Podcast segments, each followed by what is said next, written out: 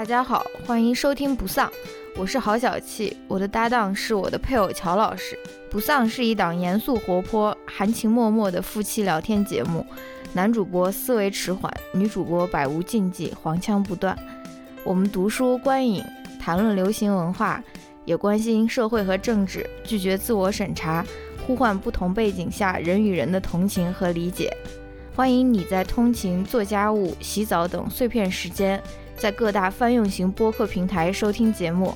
也希望你能在苹果 iTunes 上为我们留下好评。批评意见，请千万不要劳烦告诉我们。Hello，大家好，欢迎来到新一期的播桑。哇，又更新了！嗯，哇，今天是七夕节，我们要不要祝大家七夕快乐呢？因为中国人不过洋节，是不是？你说的就是没有那种铿锵的那种感觉。你是说，我说中国人，你说不过洋节，这样子就没有，应该是要非常非常那种振聋发聩的那种感觉。中国人不录播客，对不对？就是要有那种喊口号的那种感觉。嗯，我不知道这个是你就是怎么说？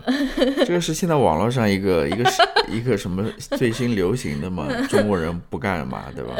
嗯 嗯，我也不知道，这个就是反正我们中国人，我们不过洋节，对不对？中国人不看外国电影，中国人不听播客，嗯，不行，中国人要听播客的、啊。中国人不说英语，嗯，好的。中国人不去了解外国厨子。完了，整个整个这一期的这个叫什么 foundation 呀？完了，中国人不说英语，好吧，嗯，我不知道你在干嘛。就是哎，那那那那不是每次我们要开始一些有一些闲聊的环节吗？除了中国人不过洋节以外，你还有什么 message 想要给大家传递的吗？比如说最近有有很多那种娱乐圈的男明星的那种塌房事件。比如说那种霍尊啊，很多不守难得的男明星，吴亦凡就不说了，是一个 criminal，对吧？嗯，还有一些不守难得的一些男明星纷纷就是塌房了。你有什么想要跟大家这方面？你作为一个呃嗯，你作为一个那种娱乐天后，嗯、呃，你你有什么想要跟大家分享的一些感悟或者是一些感想吗？或者你关于中国人不过洋节的一些感想也可以分享。我没有什么想法啊，你什么想法都没有。但是我想说一说别的东西。啊，待会什么待会儿你？这个话题你想说了，因为关于这些事情，其实我没有什么要说的。我觉得、怎么说呢，这个也没有什么好说的。啊嗯，我我说一些比较比较我个人关注的一些事情，或者我平我想起来在日常生活中想起来觉得有意思的一些事情啊，嗯，我好像也没跟你说过，可能 你有很多东西你都不跟我分享的。没有没有没有没有。中国人要跟彼此分享。对 对对，对好。快点，快点跟我分享。什么什么事情呢？就是前前面有一次，嗯呃，我不知道吧，在路上在高速公路上开车，嗯然后我就发现，嗯，我就发现我边上有一辆车经过，嗯。那辆车呢，它在它前前面车门和后面车门中间，嗯。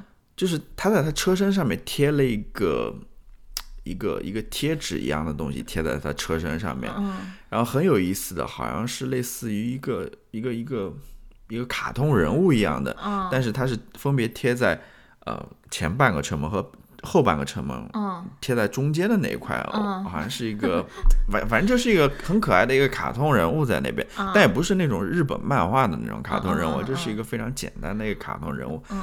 是一个比较好玩的一个东西在那边。嗯。然后我当时我就突然有一个想法，我就说，我这样子贴纸我平时很少看到，哎，你知道吗？嗯，有这么一个有趣的，这么一个生动，真的跟我刚刚说的一点关系。一点关系就是这么有趣、这么生动的一个东西在车上。哦我知道了，美国人也喜欢，就是贴贴纸了，叫 sticker 了，他们都喜欢贴在 bumper sticker，对 bumper sticker 贴在车后面啊，或者说是中国人不讨论美国人，或者是贴在那个保险杠上或者什么，都是一些自己的宣言啊，对吧？对一些 dog mom，对自己一些身份啊，或者说一些还有什么我的小孩得了小学的什么什么好学生奖，什么 Trump Nation 啊，Trump 呃。A woman for Trump，对，woman for Trump 之类的，就是这种 identity。但是像那种贴在车身上的，然后很简单的一个比较好玩的、嗯比较有趣的这么一贴纸，我很少看到。嗯，但是你又想到什么了？这个不是我想，哦，我我想觉得就是想分享。我想分享是什么？我突然当时我突然就意识到，我觉得中国人没有，我就觉得其实我当时就想，其实美国人是挺无聊的一个。一一个一个群体啊，就是美国人是很，就是没有什么幽默感的。其实我觉得，就是日常生活中可能也不是一种那种，就是我觉得这一点中国人也有点像的，就是我觉得中国人和美国人都是那种非常苦哈哈的那种，就是无论是说他他们没有幽默感，或者说没有那种嗯，就是。或者说他们的生活可能是因为各种各样的社会或者政治因素，就是比比被被压迫的比较厉害啊，就是 是就是他，我就觉得美国美国人是很很没有趣的这么一个啊一个一个群体哦。我我当时看到那样子很有趣的一个 一个贴纸之后，我就突然有这样一想，的确是我我没有接触过其他。呃，国家的人了啊，但是在我脑脑海当中，我总觉得可能其他一些地方，比如说欧洲一些地方，或者说比如说南美的一些地方，嗯，就是可能那边的人，或者说太平洋岛国上一些国家的人，他们可能更有趣一点，他们对于生活就是可能，嗯，不像美国人这样子，就是好像很苦的，就是觉得生活是很，我不知道，这可能是我个人的一个一个。或者说是我个人对于生活的一个反应，你知道吗？可能根本跟美国人没有任何关系，只是我自己是一个很无聊、很无趣的人，你知道吗？然后，嗯，是我自己内心那个反应了。但是我不知道你有没有这样子一种感觉，就是觉得我不知道你对于美国人的性格是怎样一个看法。我就觉得是，其实，在很多方面，美国人和中国人还是挺挺像的。就是我觉得也有人谈过吧，就是美国人。和中国人也都是那种算是比较勤劳的啊，是啊，嗯，因为我知道美国人也很很很多，呃，有时候也在那边说啊，什么法国人，比如说 呃，下班了就下班了，你再也找不到他，联系不到他了。但是美国人的话，什么还是在回电子邮件啊，或者什么事。我就当然在想，那中国人呢，对吧？Even worse，对，就中国人不要说那个是二十四小时都在那边，就是在这点上还是挺像的，就是。嗯，好的。嗯，这是我的一个。总之，中国人不过洋节啊。不是，我现在就是对于这种，因为今天七夕嘛，然后朋友圈也有很多人在那边发那种那种恩爱的照片啊，或者什么祝福啊，给大家献上我的祝福。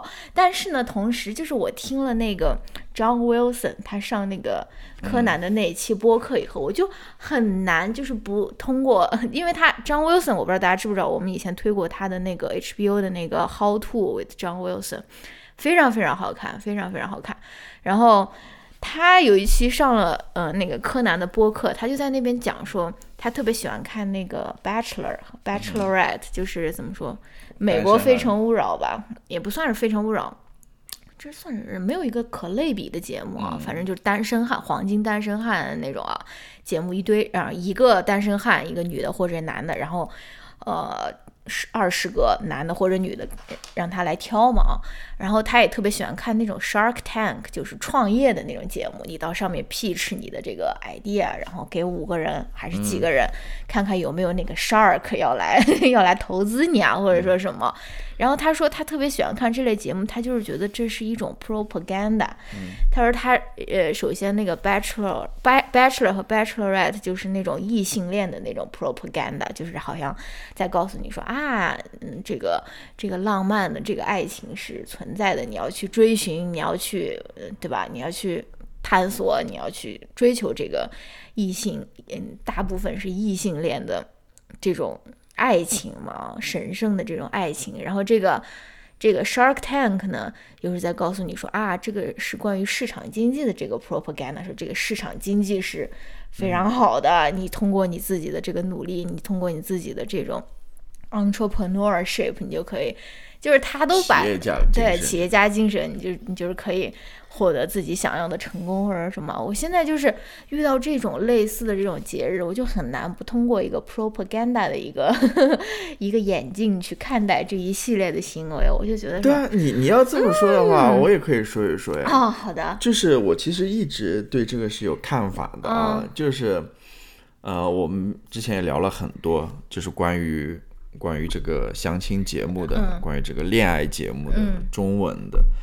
就是其实有很多很多，现在好像很多太多了综艺都是这一方面的。我觉得现在恋爱节目是唯一一个比较安全。对对对，这里面我也谈，我们也谈过，就是可能一方面因为这个三胎已经开放了嘛，话题比较安全；另外一方面可能也是某种政策的引导吧，就是希望大家多去恋爱，多去结婚，多去结婚 呃生子，对吧？然后呃多生小孩之之这一类的。嗯，那。很自然而然的嘛，它就有这种 propaganda 的成分在里面啊啊！我还有一个什么想法呢？就是说，我觉得，就是这些恋爱节目或者相亲节目，他们所推崇的一套呃恋爱观也好，或者说这种爱情观也好，其实是非常非常单一的。嗯，就是是非常单一的，而且它里面恋爱的人物。恋爱的关系也是非常就非常窄的，嗯，这里面，尤其是那种相亲的，还有那种什么带家长来相亲，都会发现，啊，他们首先不说了，他们都是异性恋了，对吧？另外一方面，呃，年纪也都是在二十四五这样子上下的，对吧？也没有离异的，对吧？然后也都是对啊，然后呃。他们家庭都是中产，说甚至中产以上的那种，对对吧？嗯，就是从这些呃因素来看的话，它是非常单一的。嗯，另外一方面，他们在节目上所传递的那种爱情观、那种价值观也是非常单一的。就是这些人换换一换也没有什么差别的，大家好像都是一样的，想要说的也都是一样的。就是我我也有这种，那。当你生生活当中有这么多的 这样的节目也好，这样的像像《陌上花开》这样的公众号也好，全部包围着你、围绕着你的话，那一方面它就是一种宣传，一种 propaganda；，另外一方面，在这样子的一种环境当中，其实你想生存的话，或者说想 透一口气的话，去很难的，去过另外一种生活的话，是很难的。嗯，因为有这这样子。啊，无形的压力在那边嘛，嗯，墨墨学家发现我身边的墨学家，然后我我不知道你有没有看我分享在什么？Telegram 群里面那篇文章，这，我觉得那篇文章就写的非常好，马上去看，好，他他就是啊那个美国的啊中国人不谈美国美国人写的文章，好吧，他写了一篇文章就是讲他生命中的一个叫 Harriet，嗯。呃，这么一个人，他就说，其实每个人的生命中都应该有这样一个人。那个 Harriet 是什么呢？他就是一个啊，最后独身的这么一个女人。嗯，他就觉得他生活过得非常好。嗯，啊，又很有趣，然后他他自己想做什么就能做什么的那种。然后他他的生活和其他人都不一样。嗯，他当时小时候有这么一个印象，然后他现在也成为了别人眼中的这么一个 Harriet。嗯，因为他。也选择了不要小孩，但是他有两条狗。嗯，然后有一次他朋友的小孩啊，看到他让他狗上自己的车的后座的时候，他就说：“嗯，我长大以后我也想要这样子，我也不想要小孩，我也要有两个 啊这样子的狗，对吧？因为他们家的狗好像只能到后备后备箱去，你知道吗？就不能在那个后面的座位上。就是他说。”他在那一刻就意识到啊，原来我也成为了这这个小女孩心中这这么一个，呃，一个一个人物啊，就是就是其实也不仅仅是一个一个榜样了，也是一种对于人生选择的一种可能性了。是啊，是啊，就是他就谈到了这一点嘛，我就觉得。嗯，你看我，我现在也在就是努力亲力亲为，成为那种家族那种孝道金字塔最底部的那种人。我就是为了给后辈开辟一条新的道路，对不对？就是有人谈起来就说，起码他们会觉得说，哦，好像不是所有人都需要在二十五岁的时候生第一个小孩的，对不对？就是大家都要，我觉得希望大家，尤其是女生，因为女生受到的这种规训很多嘛，对吧？就是大家都要努力。担起这份责任，好吗？努力，大家都要成为这种王大根所说的那个孝道金字塔 最底部的人物，这样为后辈的那些女孩子，为他们那种开辟道路，让就是承担他们可能会承担的很多压力，对不对？对，所以我觉得，啊，为什么说到这个，中国人为什么要说这些？就是我觉得 大家还是要去去。讲述自己的想法啊，讲述自己的故事。那你为什么三年都不发朋友圈？说到朋友圈，以前还说每天都发一一一条的。说到朋友圈，那是多么幸福的一段时光。说到朋友圈，每天都要可以看一条乔老师的原创朋友圈。我又有想要说的了，快说！我想我接着上面没说完嘛，我就觉得的确，他那篇文章我就看完之后就非常的感动嘛，就是说。嗯，的确，当然还是很难了。他虽然说在美国这种情况也越来越多嘛，大家啊，尤其作为女性，她们的选择也越来越多，对吧？有的人可能不是那种传统的异性婚姻，他们进入到这种同性婚姻当中，然后啊，也有选择呃一个人的，一个人带小孩的，对吧？也有选择一个人就这样孤身的，就就嗯不要小孩的，或者说有伴侣的，但是不要小孩，就是有有。不同的选择在那边嘛，他就说到，其实对于小孩来说，最大的一个呃祝福就是说，摆在他面前，他有很多选择，他的人生是开阔的，是 abundant，是丰富，是丰富的。中国人不说英语，我我我就想到，的确，人生不能，就是我我就感觉现在小孩子很惨，就是我们要说到中国小孩，对吧？我就觉得一出生之后，他反而感觉这个人生之路就。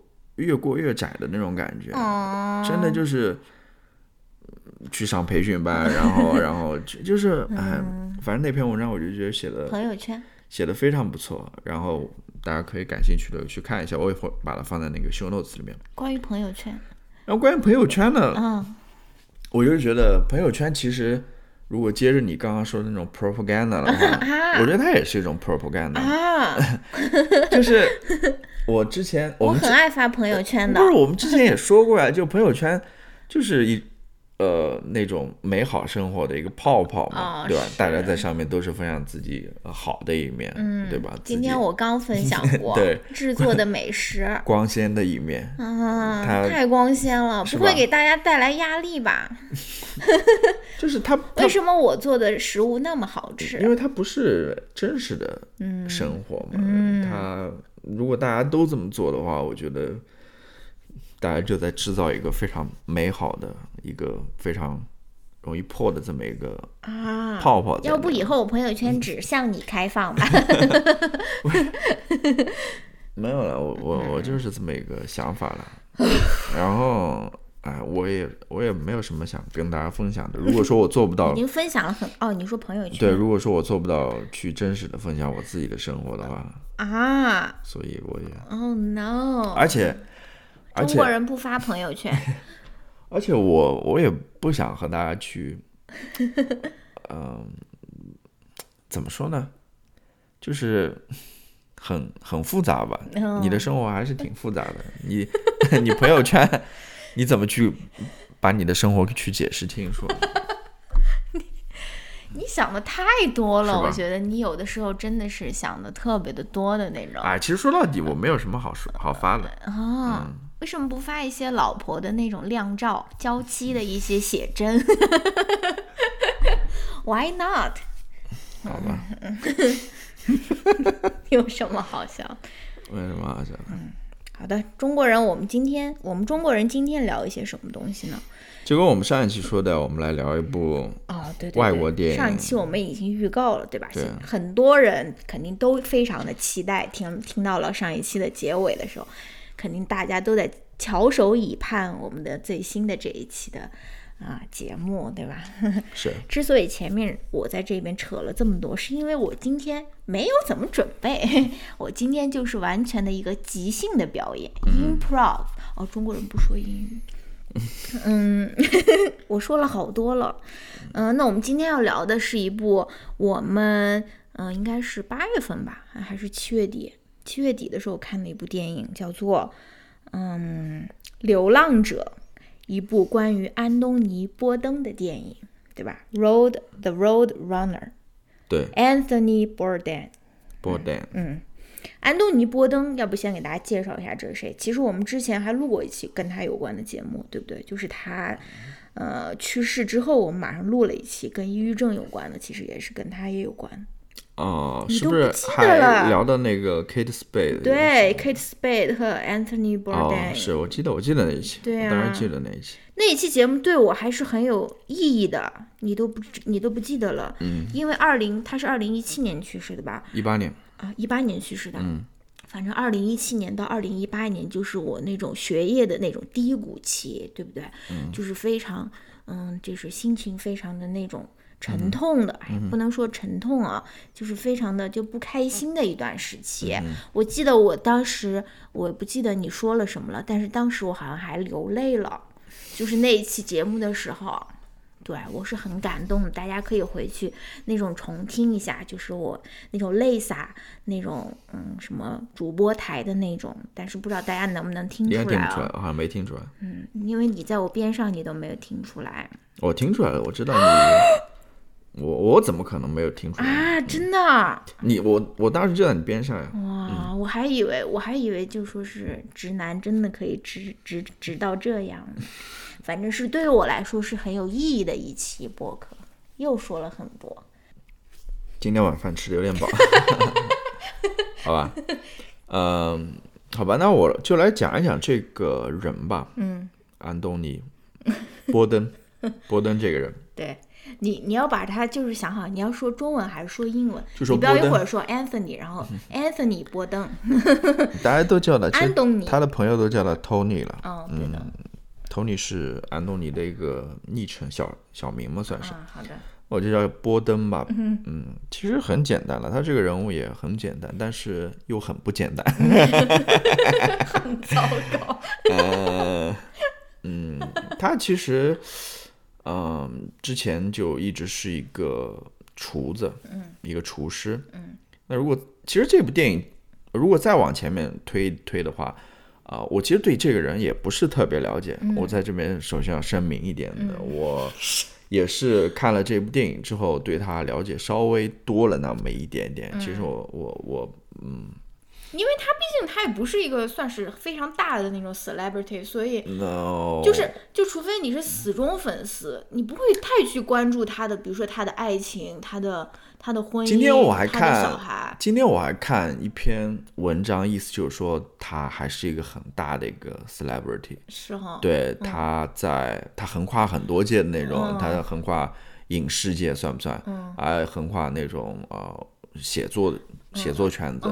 然后他还是一个厨子，一个 chef，对他还是一个，他是还是一个挺挺厉害的。他他的那些呃纪录片啊，他的那些书啊，也很多人都在看或者什么之类的。但是，对，那我就简单介绍吧。他嗯，一直是一个厨师嘛。如果说再往前面推，推到他之前呃的身世的话，比如说他出生在怎样一个家庭啊？他好像是出生在一个呃法国。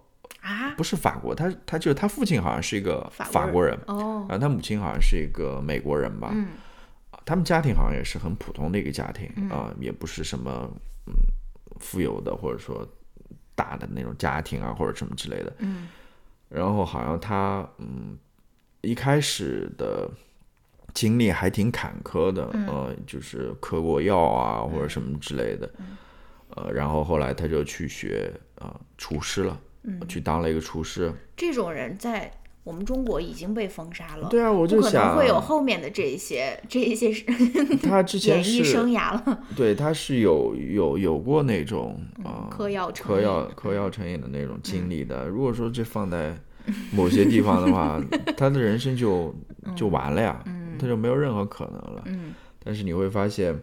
他当上厨师之后，其实也是一个很很普通的一个厨师。是的，他不是一个特别，他不是一个非常有名的一个 chef，一个厨师。他的那个餐厅也不是他的餐厅，嗯，他工作的对他工作的餐厅，他那餐厅也不是一个什么米其林的一星啊 或者几星的那种大的餐厅，他就是一个很很普通那个一个厨子。但是他有另外一个可能别的厨子没有的技能，就是他是会写作的，对他写的东西是。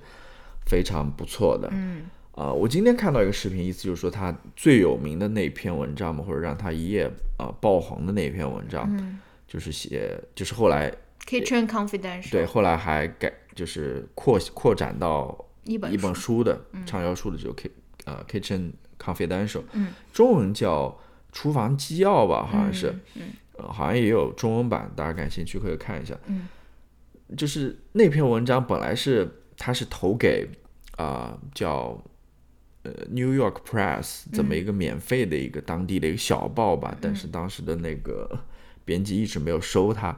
然后他妈好像是纽约时报的一个 copy editor 还是什么之类的，嗯，在报业工作的那种，他就。跟呃波登说啊，你为什么不去投给呃纽约客呢？你知道吗？他当时想，怎么可能？纽约客这么有名的一个杂志，怎么可能会收我？但是不知道怎么回事，他就投了。投了之后，没过多久，当时的那个 publisher 也是 editor，也现在的 editor 就是那个啊 David Ramnick，就跟他联系说我们要发你这篇文章，然后他就一下子就火了啊啊！他当时这篇文章出来之后。马上就有了书的合约，对吧？然后有很多记者来采访他，他等于一下子就出名了。而且他长得很帅。啊，对，他形象不错了。他不是那种你们眼中的那种大腹便便 在后厨炒菜的那种厨师啊。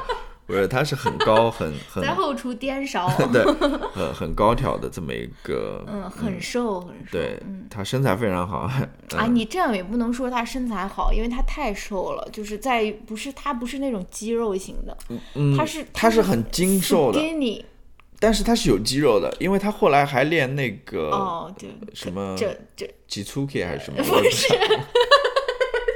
巴西柔道还是什么，我不知道。什么 Jax？哎，我。对，那他他就火了嘛，火了之后，后来又有人找他拍这种嗯旅行的美食纪录片吧，啊，然后拍着拍着也越来越火，啊，然后就后来也也就就是变成一个非常有名的一个，他自己说，其实到最后大家都叫他什么 celebrity chef，但他说他其实自己已经不再是一个 chef，他顶多是一个 cook。嗯，这是一个 烧菜，不是 cooker，对，不是 cook，对，是 cook。他就以后身份就是他不再是一个厨厨师，他而是一个媒体人，或者说一个记者。他说他把自己当做是一个记者。对，因为他最后的那些纪录片都是跟 CNN 一块儿发的。对他，呃，一些旅行类的、文化类的一些纪录片吧。嗯，他最有名的就是跟记录跟 CNN 一起合作。拍摄的那个 Parts Unknown，嗯嗯嗯，Parts Unknown 叫什么？未知的部部分吧，反正我会把这些提到的都会放在 Show Notes 里面。然后，二零一八年的时候，他就在一次拍摄过程当中，当时是在法国嘛，嗯，就是自杀了。哦，然后当时已经拍到第十二集了吧？嗯嗯，所以就是这么一个人物。然后这部电影的话。这部纪录片的话，其实，嗯，也是我让我感到比较呃意外的一点，就是他其实直接是从他呃那篇文章出来之后，就是火了之后开始讲的。嗯，他前面的身世都没有讲。嗯嗯。呃，他出生在怎样的一个家庭啊？然后他他之前的经历是怎样，他都没有讲。嗯。他直接就是从他那个《Kitchen Confidential》那本书火了之后，开始讲的。然后，当然他是通过。啊朋友们的一些回忆啊之类的穿插在里面，嗯，去去去回顾，试图去回顾呃波登的后面的这一段人生吧，嗯，嗯，挺挺好看的一个纪录片吧，正如我上一期所说的，让我。思考了很多吧，嗯，让我对于一些问题有了新的一些看法。待待会儿我们可以聊一聊。我不知道 你关于他的身世、他的经历以及这部纪录片的内容还有什么想要？补充的，当然我知道，呃，边上的这个人是没有。边上的这个人，你可不可以给我一个名分？女主女主播好像是没有做任何的准备的那。但是我的那个内心是有很多那种情绪的，但是就是隔的时间有点长，我需要就说是有一些由头去把他们就说唤醒一下，因为我记得我刚看完的时候，我是非常非常非常喜欢，有很多那种话想要说的，现在就有点淡忘了。好吧，嗯嗯，那我们来试图聊一聊这 这个纪录片也好，或者说这样一个人物也好吧。嗯嗯，哎，那你说，那我先问你一个问题啊，作为一名小记者，作为一名名记，嗯，那个，那你为什么喜欢嗯 Tony 这个人呢？我我其实。正如我之前所说，我对他的了解真的不是很多。在看这部纪录片之前，甚至我对他这个人物也不是那么的感兴趣。我看过他一些那个 Parts Unknown，然后我也没有看过他的那个呃厨房纪要那本很有名的书。然后后面还有呃一些还写了一本书叫 Medium Raw，Medium Raw，对 Medium Raw，然后。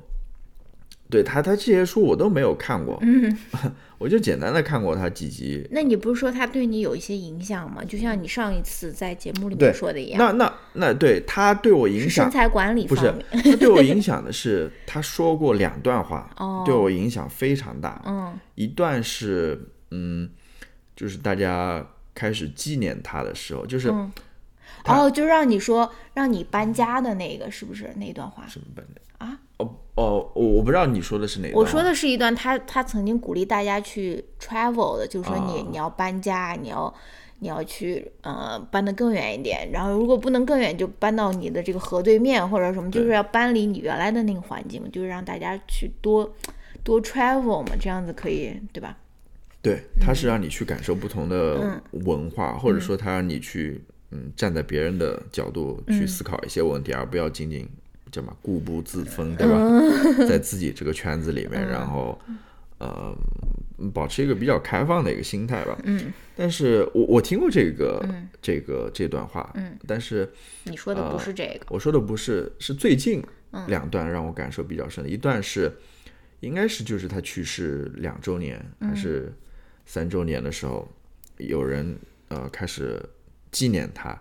其中一个是《纽约客》的记者，嗯。他当时写了他一篇呃特稿，嗯，呃那篇特稿是什么时候写？他跟他一起去呃维也纳，越南，越南，嗯，呃去拍他那个《Parts Unknown》，嗯，然后那一集其实是非常特别的一集，因为当时那一集他们竟然请到了。时任的美国总统，我不知道你还记得不记得，奥巴马和他一起在那个越南的对在那边吃饭，然后在那边喝酒，然后两人交谈，那集是非常对对对非常经典的一期啊。然后那个记者他后来回忆他跟 Tony 跟那个波登的一些谈话的时候，他就说到，嗯，波登其实他并不是像嗯。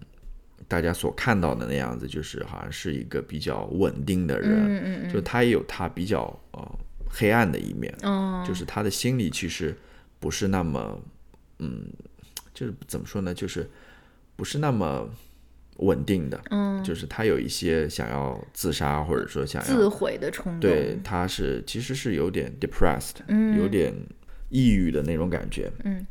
他就说到这个时候，他就说，呃，波登他最后跟我说了一段话嘛，嗯，他说，I want to be happy，就是我想要，中国人不说中国，我想要快乐，嗯，呃，他说，快乐其实是一个非常危险的、非常自私又愚蠢的一个一个东西啊，嗯，如果你真的相信有快乐存在的话，我我我是试图在这边翻译一下，因为中国人什么？嗯。不说英语，但是他又说，其实这些呃这些这些 ideals 就是这些理想。理想其实是值得去追求的，嗯，就是尽管我我已经看到了这么多，我已经我已经经历了这么多，他说。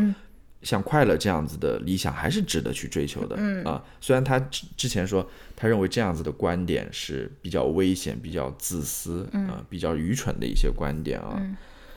他说生活已经让我们变得非常 cynical，愤世嫉俗，对，愤世嫉俗，嗯，尤其是像我这样子，就是整天在外面嗯 travel 的这么、这么的一个人，就是意思就是说我我理解啊，嗯，意思就是说我其实是见识了很多。世面的嗯。啊，这种人生的悲欢离合，或者说什么之类，就是会变得有一些愤世嫉俗的那种感觉嗯。啊，就觉得好像人生是没有意义啊，或者什么之类的。嗯。但是他还是觉得说，快乐是其实是你值得去追求的。嗯啊我当时听完看完这句话的时候，我就觉得。呃，对我影响还挺大的哦啊，因为我我是怎么，我不知道你对于快乐是怎么理解的啊？唾手可得，不是的，没有，我我我，大家都会说啊，呃，只要快乐就好，对吧？啊，你可能你你人生你没有取得什么大的成就也好，或者说你你你不要给孩子太多的压力啊，或者说什么之类的，你你人过得只要快乐就好，对吧？就是一些安慰的话的时候可能会会说到，或者说有的人在想自己的人生的呃目标，或者说。追求的时候都会说，我只要过一个快乐的人生就好。嗯，我就会觉得说，快乐其实是在这这样的语境之下，快乐其实是非常非常轻飘的这么一个啊，一一个追求吧，嗯一个一个目标吧。嗯就是说，什么是快乐？你你你追求这么一个快乐的人生，是不是？我我觉得是有点有点太轻了，嗯就是。在我看来，我不会说快乐是我的一个人生的一个追求的目标，嗯因为因为我觉得它是有点，我我找不到一个很好的形容词去形容。你是觉得说是追求快乐，就像是追求那种小确幸的那种感觉，微小的确定的幸福，就是就是不去关心更更更会带来痛苦的，或者说可能会让你没有那么快乐的事情，就是专注于变成一个快乐的人。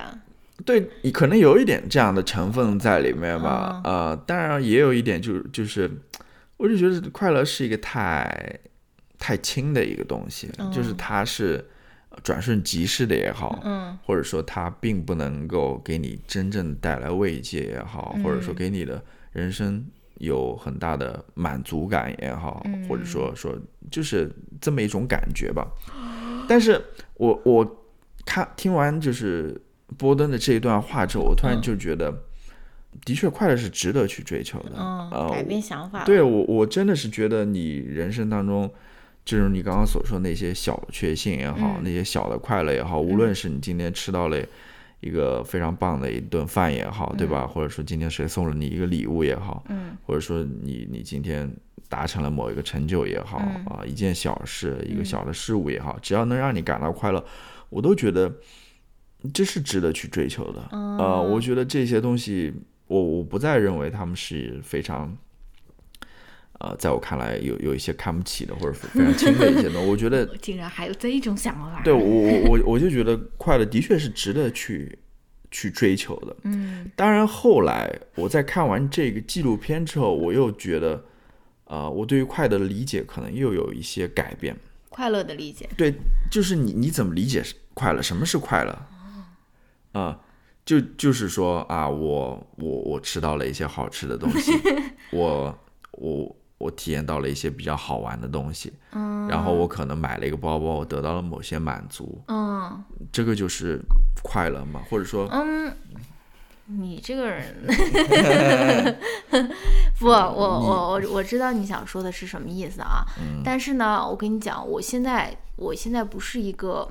就是买一个包包就会得到快乐的人了，嗯，但是我非常非常羡慕那样的人，嗯，我非常非常羡慕，就是他们真的就是可以通过购买包包和购买一些商品，他们可以拥有一些东西，拥有一些东西，或者说是他们就是可以感到非常快乐的人，而且而且这个这个不是我最近的这个想法，我记得从我小学的，我从小学的时候，我从小就是一个脑子里面就是乱七八糟事情想比较多的那种人，但是我就有一个朋友，他就是非常非常的简单，就是他非常的快乐，然后他也特别简单。我记得我当时有一次暑假去他家玩嘛，然后他他就会比如说教我做那个什么微波炉，嗯。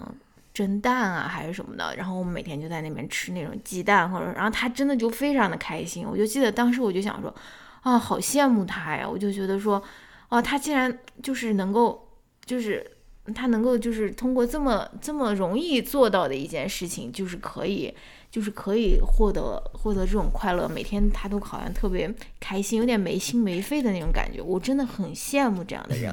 我真的不是在不是在那种怎么说？sarcastic 或者说是什么，嗯，反讽啊之类的，我是我是羡慕的。如果你真的能够买一个一万块钱的包包，你可以开心好长好长时间，我太羡慕你了。我真的是，对吧？我真的想跟你交换人生啊！这这也不至于。就跟我们看那个节目里面 什么节目？那个那个女嘉宾就说：“我是一个什么都不想的这么一个人。”哦，对的，我特别简单。脑子里面没有什么东西，不是啦，我对，真的就是我挺羡慕这样的人的，但是我自己是做不到这样的。对啊，就就接着你这边所说嘛，就是快乐真的是你拥有了别人没有拥有的东西，或者你获得了别人没有获得的东西。嗯，是关于这个有没有这么一个问题的嘛？嗯，那我们还是可以拿波登来举例嘛？你会发现他应该是到后面是。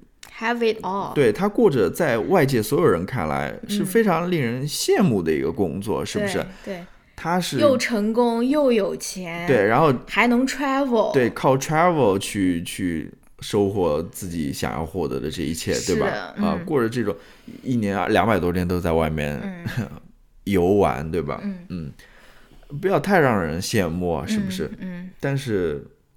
最后结果是什么呢？他还是结束了自己的生命了，说明，说明他这他认为他自己生活，他自己的人生是不值得去过的。嗯，然后，嗯，那我我后来对于快乐的理解有怎么一个转变？我觉得快乐可能，嗯，不简简单单只是说，嗯，你你获得了某些东西。我觉得在这部纪录片里面也谈到过，就是。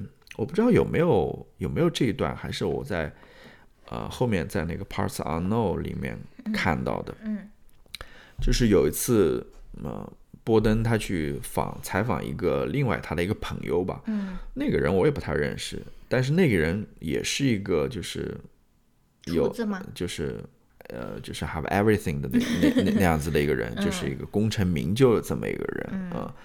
他说。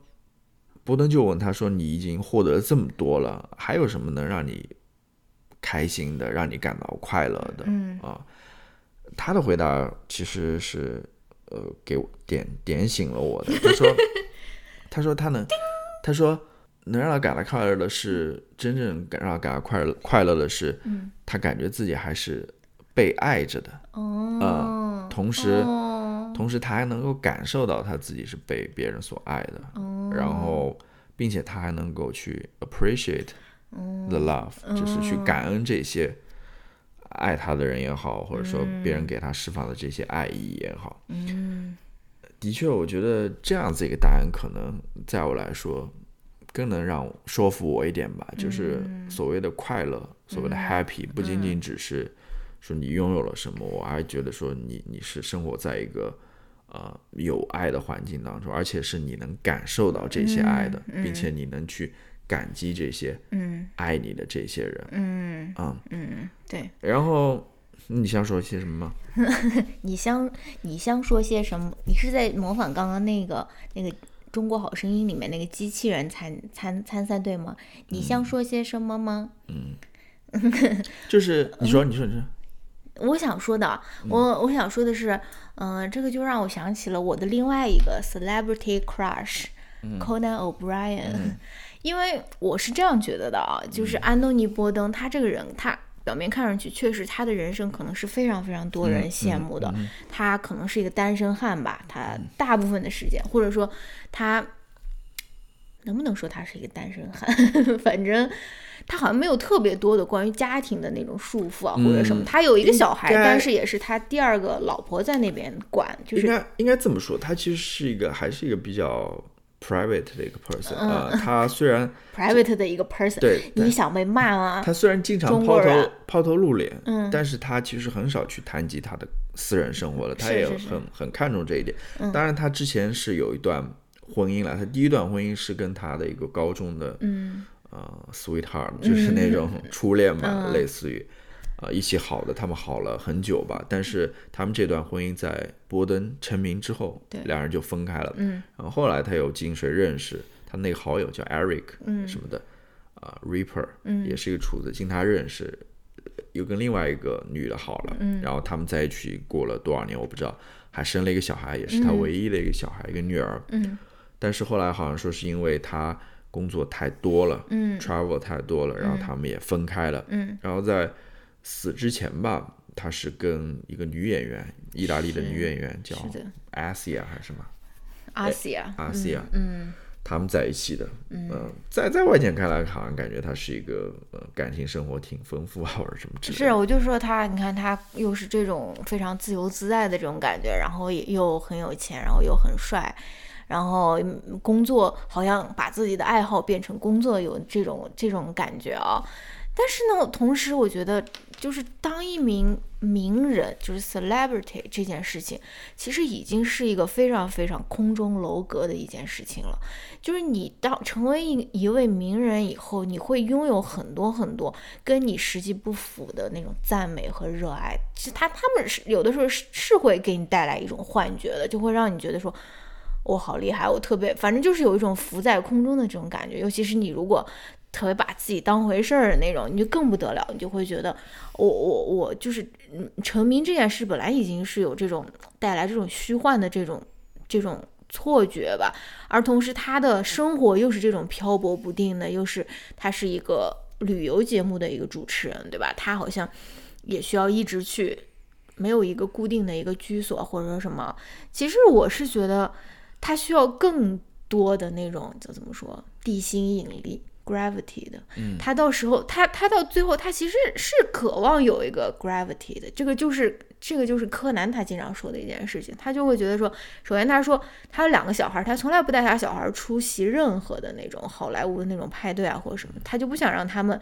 就觉得自己好像是一个什么了不起的人物，然后后来他说他跟他老婆，他说他老婆为什么对他来说很重要，就是因为他老婆就给他提供这种地心引力的这种人啊，就不管你当时在工作的时候有多牛逼、多厉害、多少人喜欢你，你一回家你还是要给你的 儿子辅导作业或者说什么，他老婆不会把他当做一个 celebrity 来看待啊，就是我觉得真的那个，我觉得我觉得柯南。虽然他经常说他自己曾经，呃，曾经去做了很长时间心理咨询啊，或者什么，但是我觉得他是一个，就是在名人里面，他是一个心理健康程度比较高的一个人。嗯哼，就是跟安东尼·波登就是，不是不是不是那么对，嗯，对吧？对，当然他们外部展现出来的肯定就是只有非常少的一部分了，但是。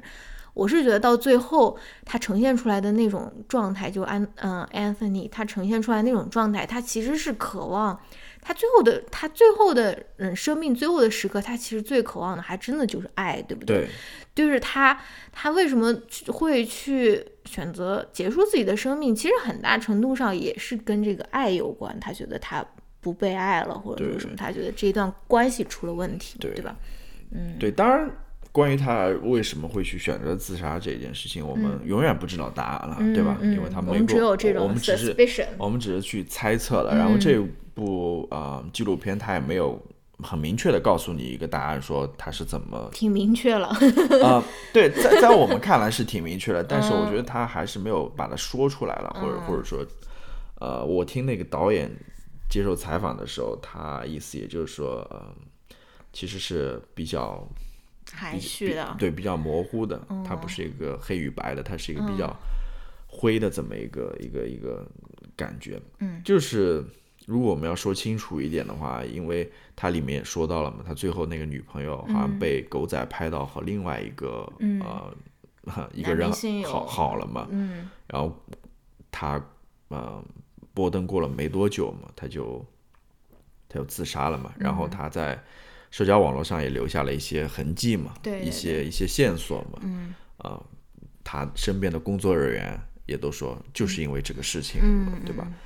呃，他的那部纪录片里面最后也说说波登其实是最后呃人生的最后一段日子，他是感感觉到好像是缺少爱的，嗯，感觉自己好像是没有被爱的，好像是被人抛弃了，嗯，或者说被人放弃了，或者说什么之类的，嗯，然后他就选择了结束自己生命。但是事实是什么呢？事实我觉得其实他一直是被他。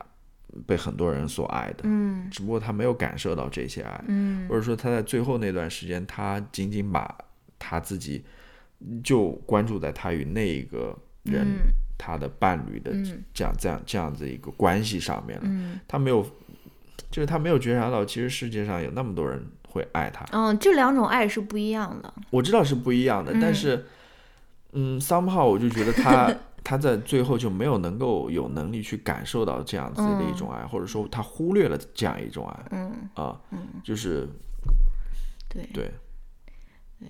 其实我觉得啊，就是说的比较极端一些啊。其实我觉得很多，比如说粉丝对于偶像的爱，它其实是很，其实是很虚假的。它是建立在，它是建立在对于一个。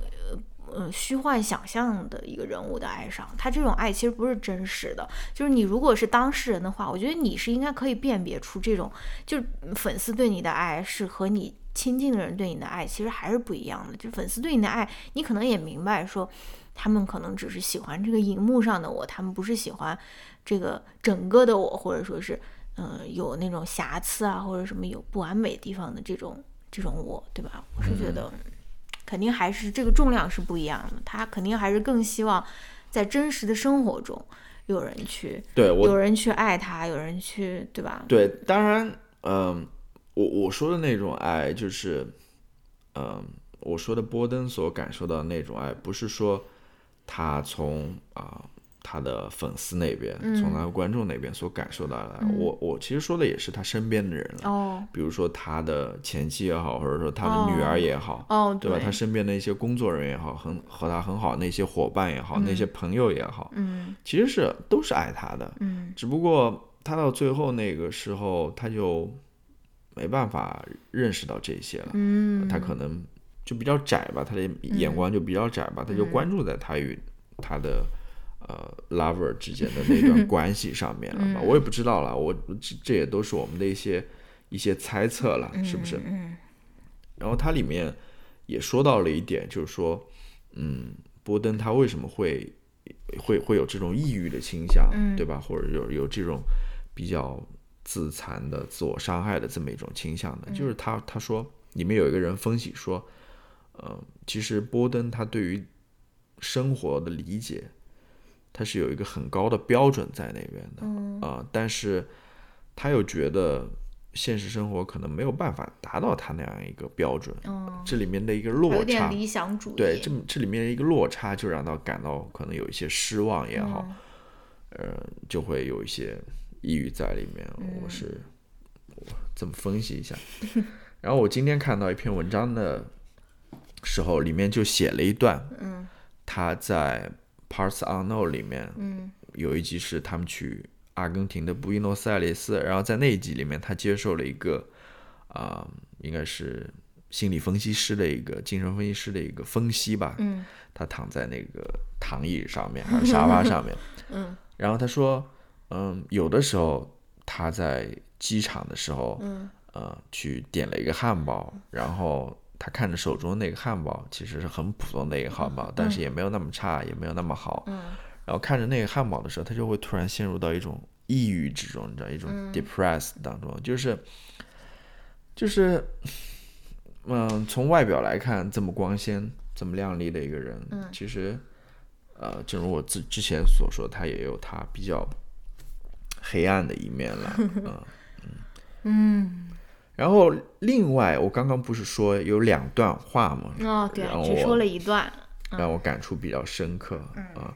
然后另外一段话是什么呢？是嗯，几年前谷歌他做了一个每年他都有一个回顾，嗯啊，呃，每年他都会做一个大概一分钟两分钟的一个回顾，嗯，把一年当中大家都在搜索怎样的关键词，嗯嗯，去回顾一下，嗯。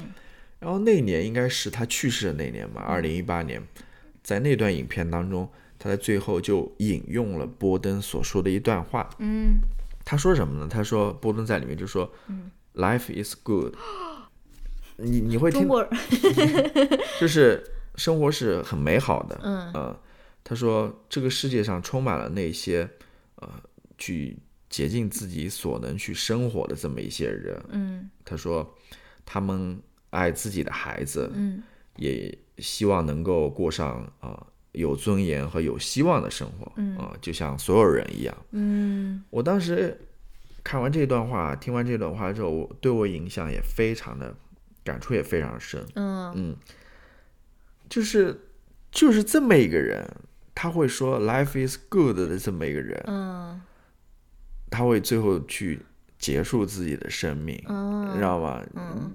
你不觉得这是很很矛盾、很讽刺，嗯，让你落差很大的吗？就是他到底是怎么一个人？他肯定很明显，他是对自己生活有不满的这么一个人，或者是觉得自己生活是不好过的这么一个人。嗯，但是他在表面他又要说 “life is good”，嗯，是不是？就是很纠结吧。然后最感动的我是什么呢？他说。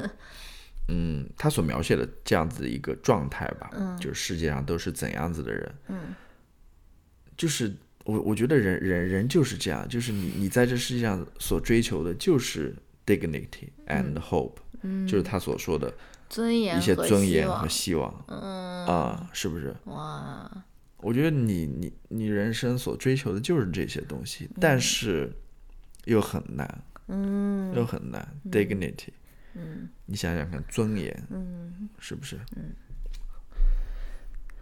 尊严和希望，嗯，嗯。嗯，仔细想一想，你为什么在教训我们的听？没有，仔细想想，没有，我就觉得很简单的两个词啊，嗯，但是又很难去到达，嗯，你要想想，你生活当中。多少是没有尊严的，又是没有希望的这样子的生活，嗯，唉，好吧，嗯，我觉得我可能分析的差不多了吧，嗯。嗯，好吧，嗯。嗯，你这个 improv 对，没有没有，我还有一些感想的，还有一些残存的感想，因为呃，Anthony 他多大了？他去世的时候六十多，六六十多岁了吧？六十多岁了，嗯，对吧？我就是觉得说，大家好像就是，首先我有我有两个感触啊。第一个感触是跟他那个节目有关的，我不知道你还记不记得他们在拍说他他那个做那个 Parts Unknown 他是怎么做起来的？就刚开始那几集的时候。他他是完全不知道他自己在做什么的，就是打他在那边就是也进入不到一个主持人的一个状态，他就是非常纠结的。他在好像他们去的日本还是去的哪儿吧？去日本。就去的日本，然后前面他也就很痛苦啊，或者说什么的。所以我就觉得说，嗯，好像不是，就说是要把所有的事情都。Figure out 以后，你才开始做一件事。你可以开始，你你可以就是马上开始做一件事情，你会慢慢做的越来越好的。你不会说一上来我就是一个那种特别牛的一个人，或者做的特别好的一个人。但但是你其实是可以开始做一些事情的。你就是就是你不需要等待所谓的那种时机成熟，或者说我自己变得更好、变得足够好的时候，你才去做一些事情。我是觉得不需要这样的，因为。就像他自己说的一样，他其实也是逐渐、逐渐找到这个做主持人、旅游主持人的这种感觉啊，在或者说他自己也是逐渐在这个做节目的过程中发现这个旅游的一些乐趣，或者跟当地人互动的一些乐趣或者方法的吧。但是，但是我想怎么说呢？他又没有落入说一个俗套之中，就是。啊，这个所谓的旅游这种纪录片应该怎么做，对吧？我应该去，呃，他慢慢去去去让自己去习惯那样子的一个套路或者什么，他其实所开创出来的这个风格是独特的，是独一无二的。只不过到最后所说，他能够慢慢找到自己的声音，他想要所要表达的。嗯，呃，这边可以说一下，就是呃，波登他说他做这个呃类似的这种旅游纪实类的节目，嗯，他最想要做的一件事情就是 tell the truth，就是。告诉大家真相吧，但是这个真相又不是客观意义上的真相，而是他个人的一个真相，就是他只能说，呃，我在当时当地，我内心对于这样子的一个一个一个处境，我自己的看法是怎样子，我自己有怎样的观点，嗯。有是怎样理解这个地方，他能做到的只有这个，然后我觉得这个是让大家，嗯。非常喜欢他的一个原因吧，就是他都是在表达他自己嘛啊，尤其是他非常有名的那个话外音嘛，是不是？那些话外音其实都是他自己写的，呃，不是别人给他写的。嗯嗯，对。然后还有另外一个感想，嗯，因为我刚刚问你他多大了嘛，他也六十多岁了，就是，就是但是他在生命最后他纠结的那些问题啊，我觉得跟我们二十岁、十几岁、三十岁是。是一样的，就是说你不会停止去，你就是你的人生不会到一个阶段你就突然开悟了的那种感觉，对吧？你要 live with your self discovery，就是你一生你都要去探索你这个自我，探索自己，就是你你一生都要对自己的这个这个自我要要要要要进行探索的，不是说你对啊六什么什么我们中国人。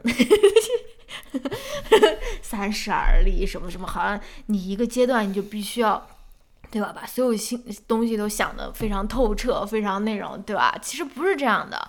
包括你到最后他生命结束之前，你你能够发现他对于爱情的那种那种困惑，对爱情的那种追求，甚至他为了他的那个呃女朋友，嗯，还开除了他很长时间的那种。嗯，cameraman 对吧？就是那个摄影师，他的合作伙伴，对团队里面的。然后，然后为了他女朋友，做了一些之前从来没做过的对非常匪夷所思的事情。我觉得这难道不就是二十出头的小男生做的事情吗？我是觉得，就是，但是，但是我又觉得说，呃，确实就是这样的人，可能就是。